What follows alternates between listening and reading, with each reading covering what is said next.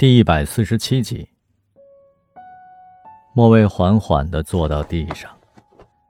他的身体已经不允许他再去爱女人了，可是他绝不可能爱上男人啊。身体成了灵魂的囚笼，他被一种绝望的孤独感所笼罩。雪狼狂奔到家，他看到卧室亮着灯，松了口气。如燕抱膝坐在床上，披散的长发遮住了脸颊，书和杂志堆得乱七八糟。哎，为什么不辞而别啊？为什么不接我电话？酒吧街那么吵，我到处找你。雪狼把手机扔到了床上，脱掉了演出服。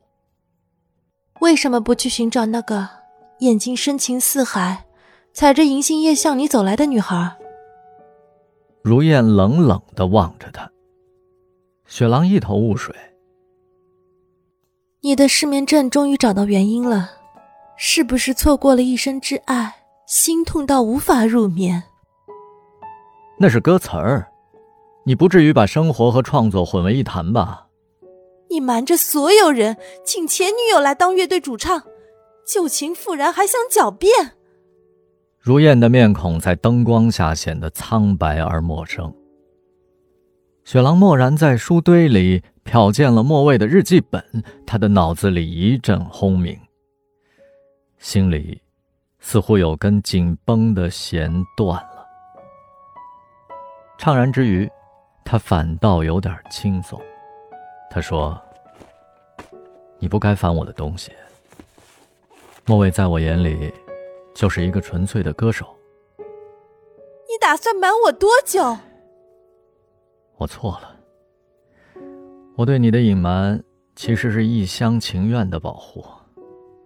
我只是不想让纷杂的旧事干扰到你。莫蔚来应征主唱，完全是个意外。以前他跟音乐一点都不沾边从云豹力挺他加入乐队，直到今天的演出。我都觉得不太真实啊！你们在一起八年了，你不知道他会唱歌？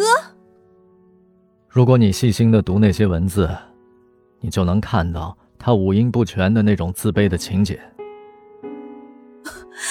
爱情真伟大，他为了迎合你，竟然可以把自己打造成歌手。我可没那本事。你想多了，他跟我只谈音乐。而且每次排练都是大家在一起，我俩从不单独见面。你们有共同语言，他在台上光芒四射的演绎你写的歌，你不心动吗？雪狼坐到床上，环住了他的肩，说的残忍点儿。遇到你，我才明白，我没爱过他。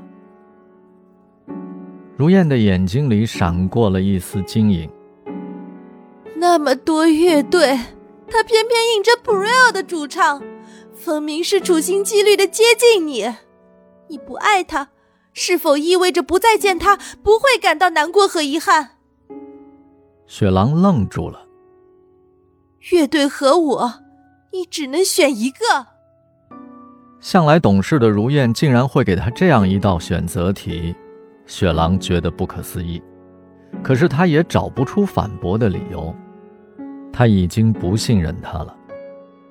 你不能斩钉截铁的给我答案，你内心的天平并没有偏重我。如燕拿起了外套和背包，哽咽道：“ 给你三天时限，如果你去追逐所谓的梦想，那就永远别来找我。”深夜的酒吧，只有云豹一位顾客。云豹抬头，对九宝说：“我不可能爱上这么丑、这么没有女人味的人。”九宝微笑着点点头，递给他一杯冰水。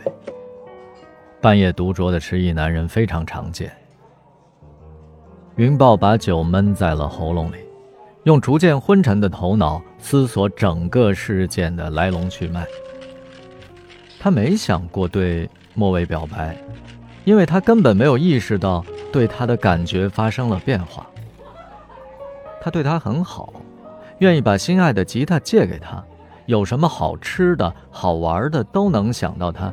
可那是因为投缘，第一次见他就没有陌生感，好像已经认识很久了，什么话都可以说。他一直拿他当哥们儿，常常忽略他的性别，有几次差点当着他的面换衣服。